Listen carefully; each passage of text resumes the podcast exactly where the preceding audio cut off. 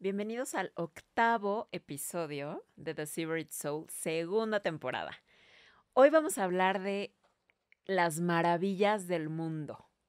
Vamos a hablar de esas siete maravillas que todos conocemos por el ranking, pero hoy les voy a contar cuáles son las siete maravillas que hemos elegido en The Secret Soul y que nos quitaron por completo el aliento.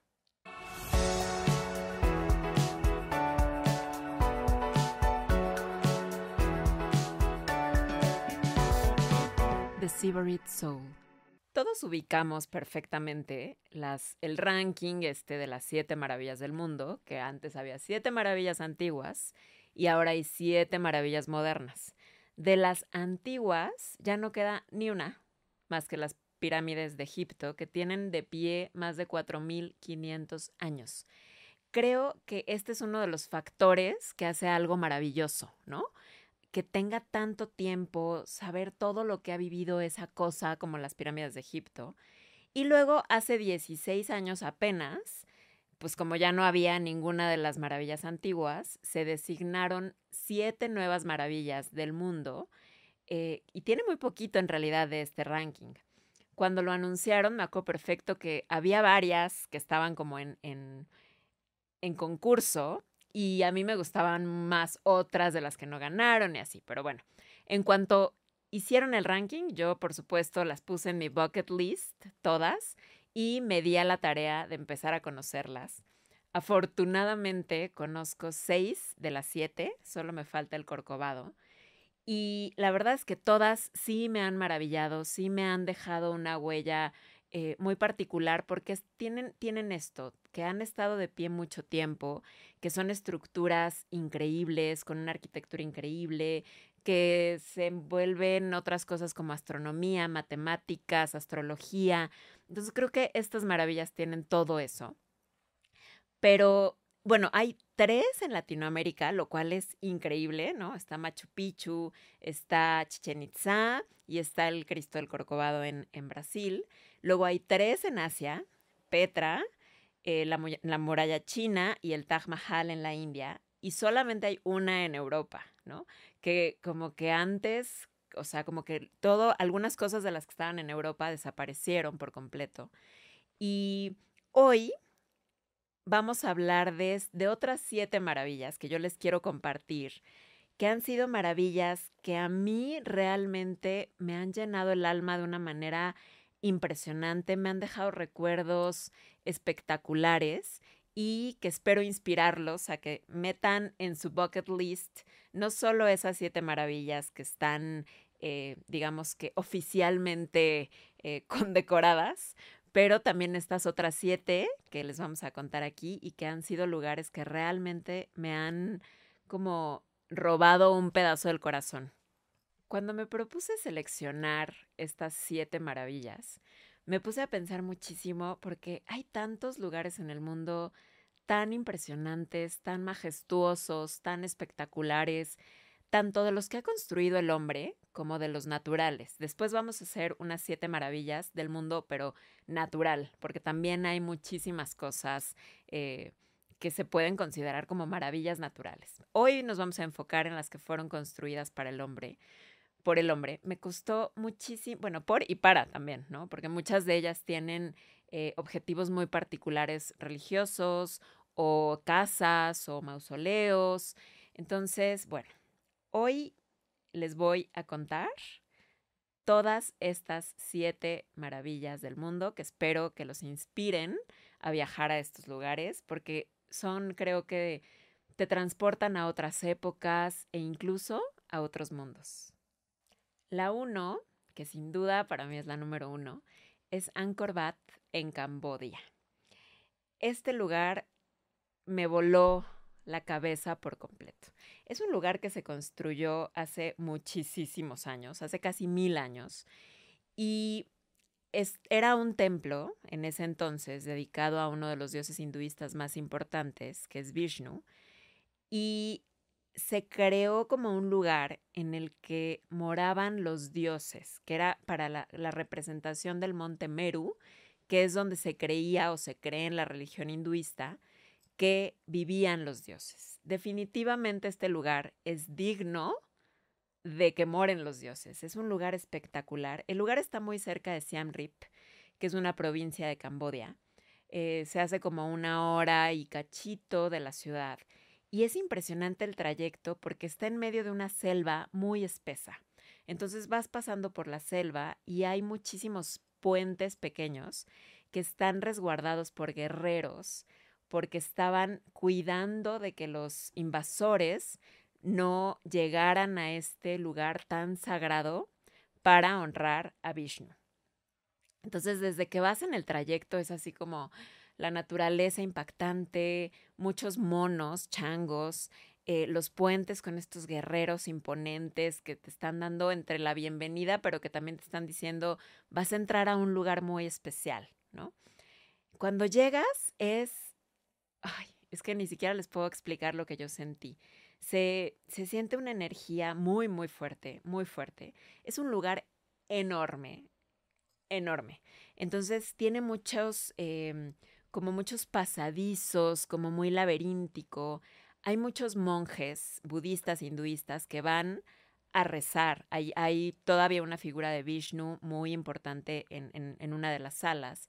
Entonces los monjes van a rezar, los ves caminando con sus trajes naranjas, que además como que todavía hacen más especial el lugar. Ir recorriendo cada recoveco y ver todo lo que, o sea, sentir más bien todo lo que ha pasado por ahí en casi mil años. Después puedes subir, hay como unas terrazas y unos miradores en donde lo único que se ve es selva y cielo. Entonces ves esta selva que también está protegiendo a este lugar eh, tan sagrado para el mundo hinduista. Eh, entonces sí, definitivamente creo que Angkor Wat es una de mis principales maravillas.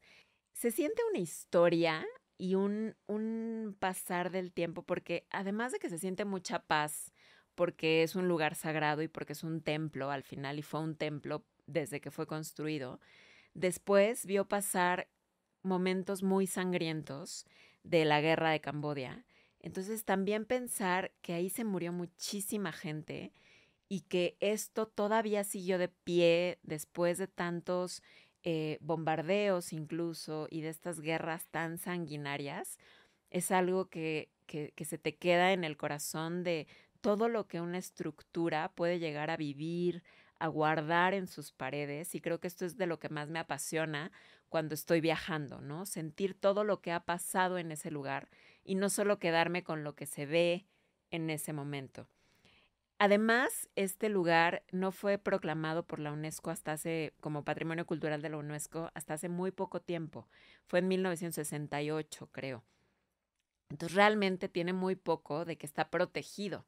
Entonces, la selva se lo estaba comiendo, eh, las personas, los humanos, la destruían o la pintaban, o entonces cuando ya la UNESCO entra y la protege, pues fue todo un tema de, restauración, de rescatarla. Ya afortunadamente hoy no le puede pasar nada porque la UNESCO ya entra en acción.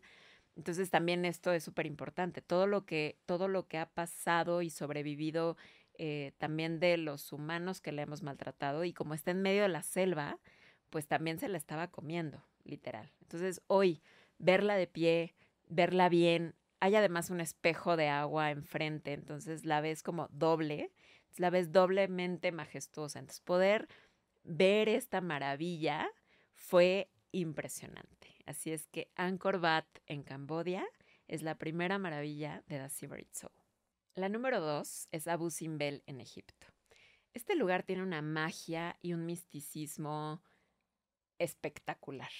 O sea, desde que llegas es, primero, ver el tamaño de este mausoleo, de este, de este monumento que se hizo en vida, Ramsés II, para auto-honrarse, si, si se puede decir de esa manera. Es enorme.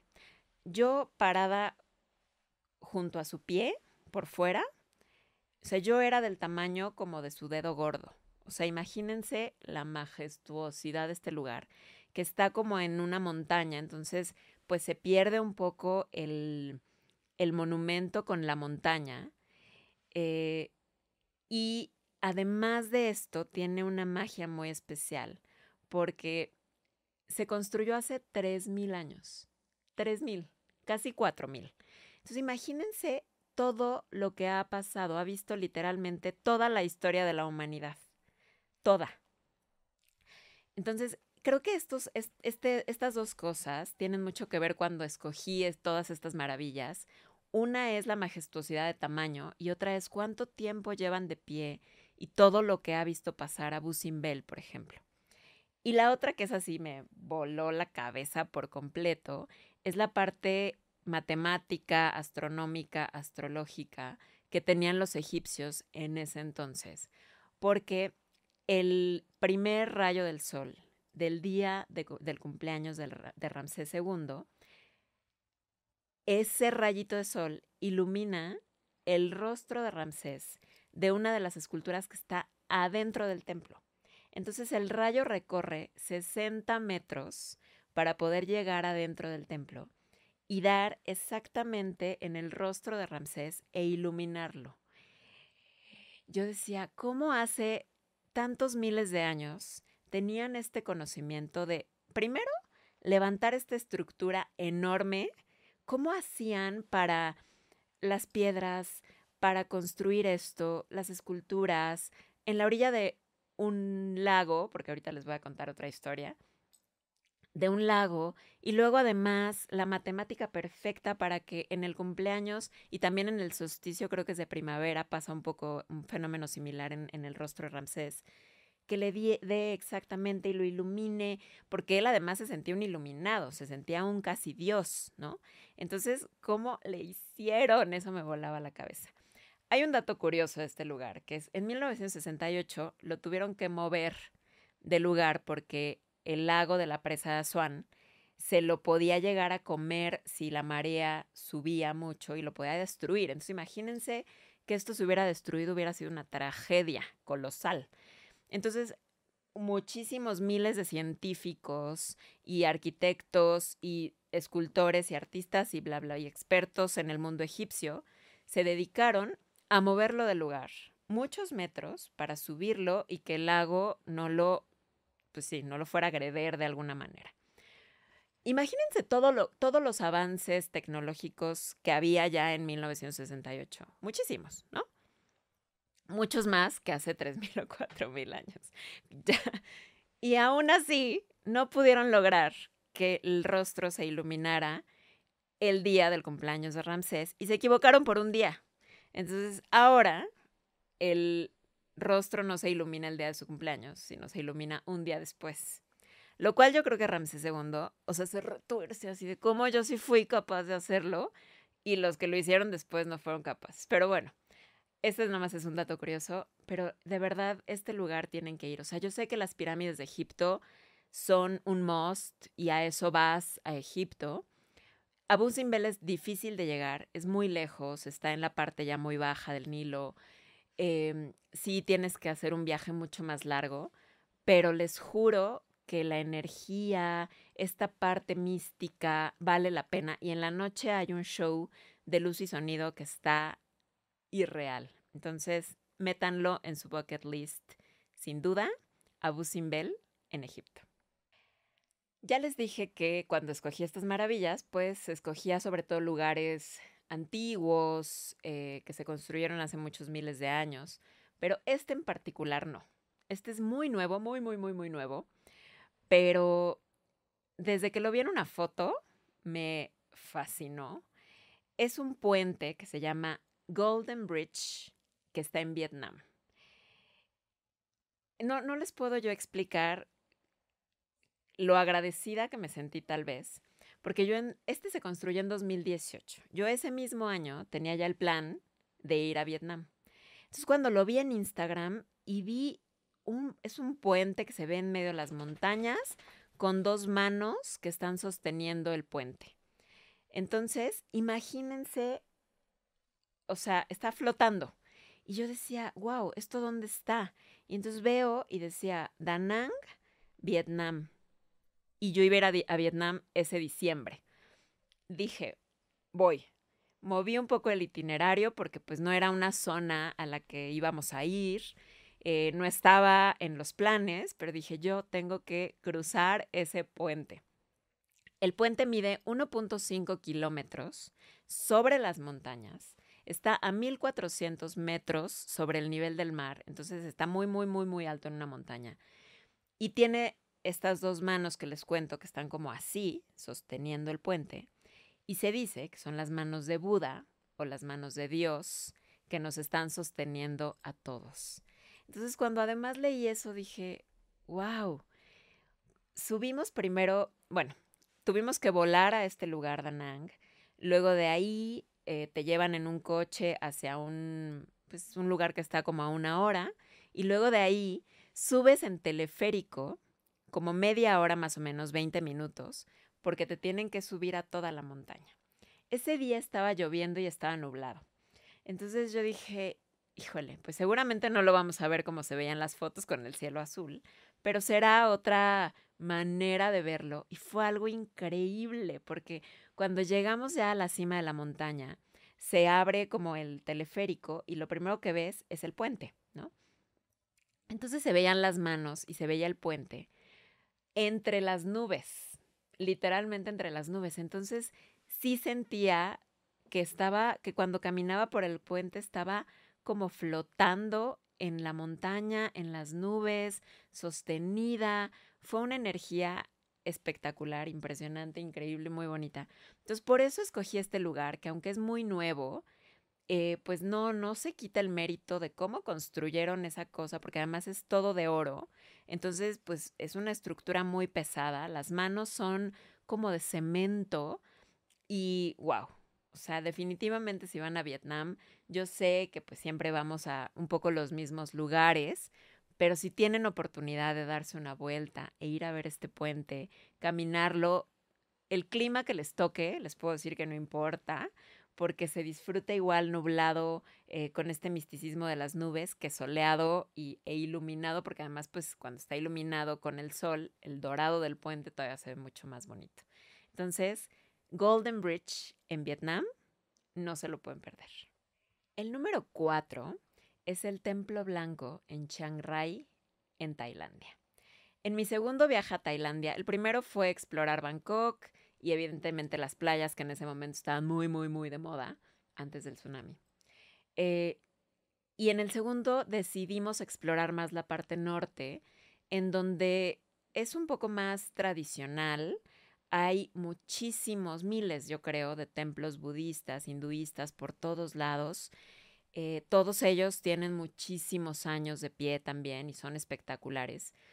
Y hubo uno en particular que fue como, wow, ¿qué es esto? Porque es un templo budista e hinduista no tradicional en el que realmente se hace, se venera a Dios en general, a la vida. Entonces esto lo hace muy bonito porque no importa de la religión que seas, no importa en lo que creas, este templo está ahí para ti. El templo no les puedo yo explicar la belleza y la majestuosidad. Se, se construyó hace poco también, 1997, se empezó a construir.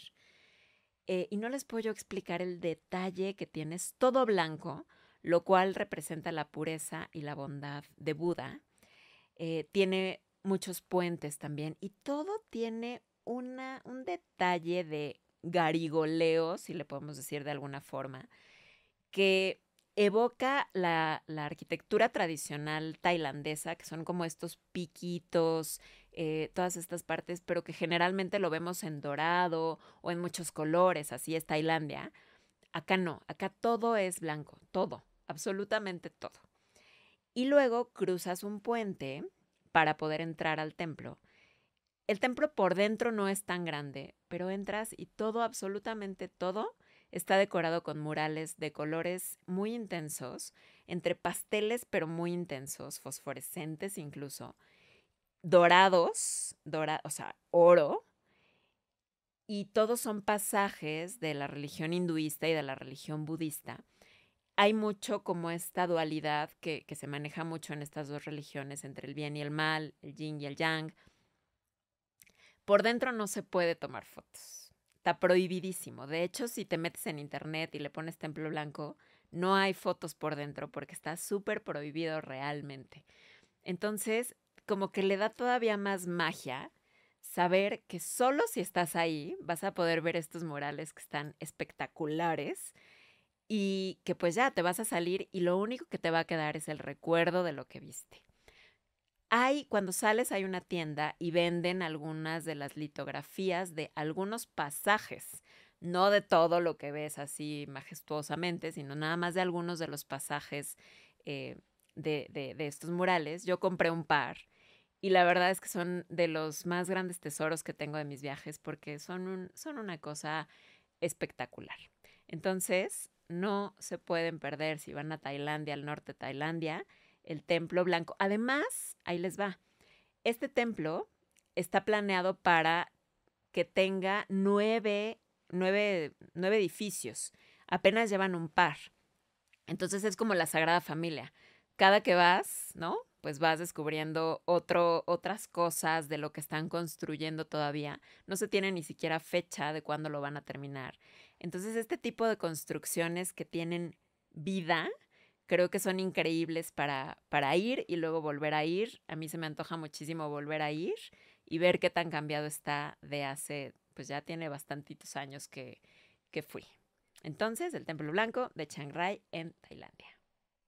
El número 5 son los guerreros de terracota en Xi'an, China.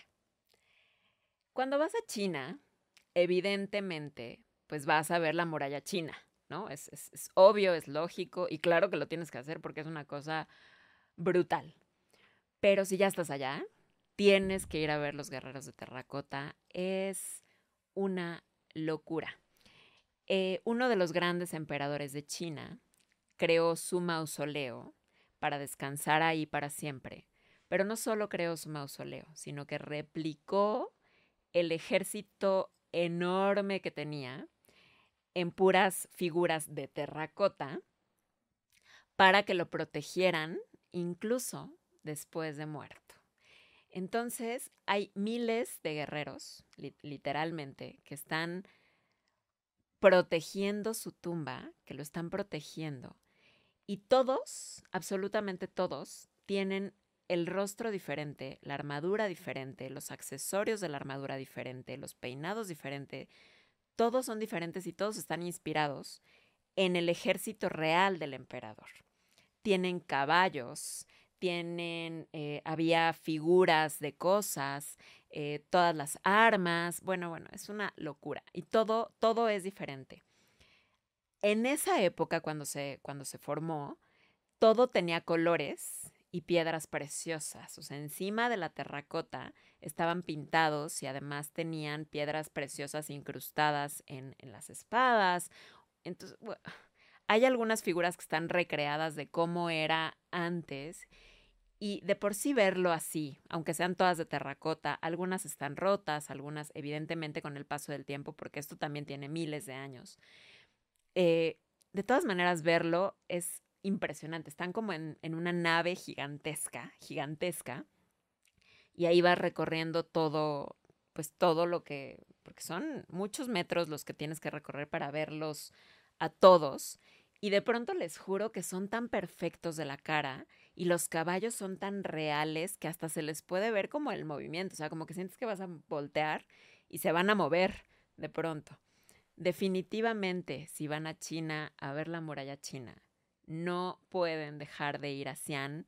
Está pues no tan cerca, pero pues ya que están allá, vayan por favor a ver los guerreros de terracota en Xi'an, en China. El número 6 es la gran mezquita de Abu Dhabi. Yo cuando fui a Abu Dhabi como que no tenía muy bien el plan, fue como todo muy rápido, íbamos al Gran Premio de Abu Dhabi, entonces más estábamos concentrados en eso. Eh, traía pocas cosas en mi lista, pero ver esta majestuosidad es increíble. Es una, es una mezquita blanca y la escogí más que nada por esta majestuosidad de hermosura, de, de, de algo tan hermoso y luminoso es blanca, toda de mármol, toda decorada con mármol, piedras preciosas. Entonces realmente la iluminación de este lugar, puedes sentirla hasta con los ojos cerrados. tienen unos candelabros de cristal y piedras de colores. ¡Wow! Entonces, esto es realmente algo que tienes que ver solo por la majestuosidad, em, sí, de, colorido, de luminosidad, de lo bonita que está, de lo perfecta que es. Hay un downside de este lugar que a mí me cuesta mucho trabajo entrar a las mezquitas y tener que taparme de pies a cabeza. En esta en particular te tienes que tapar. Hay algunas que son un poco más relajadas y solo con que te cubras la, el pelo y traigas un pantalón o algo, no pasa nada. Yo traía pantalón precisamente porque sabía que íbamos a ir a este lugar, traía algo largo y traía algo para taparme la cabeza. No, te tienes que tapar la cabeza, pero además te tienes que poner a fuerza una bata enorme para que no se vea tu cuerpo de ninguna forma esto sí me, me saca mucho de onda porque al final, pues te tapa, ¿no? Pero aunque lo tengas que hacer, les juro que vale la pena ver este lugar tan iluminado, tan hermoso, tan poético, si así le podemos decir, que es la Gran Mezquita en Abu Dhabi. Y la número siete, la última, está en África, en Marruecos, y es Ouarzazate. Es un lugar bueno, cuando estaba pensando también en las maravillas, creo que otro factor, además de la majestuosidad o la cantidad de años, es qué tan difícil es llegar a ese lugar. Porque pues al final le da también como esta dificultad de hacer algo complicado para llegar y ver es algo majestuoso, maravilloso y hermoso, ¿no? Entonces, este lugar en particular es complicado de llegar. Nos recogieron en Marrakech muy tempranito en la mañana de madrugada empezamos a subir una carreteritita, carreteritita, o sea, de este tamaño, que yo dije, esa carretera es de un solo sentido. O sea, no hay manera de que por aquí. Y de pronto venía un camión de frente. Es una carreterita así, chiquitita y llena de curvas. Entonces, si era así como, ay, estoy arriesgando un poco el físico para llegar a este lugar, pero también valía la pena.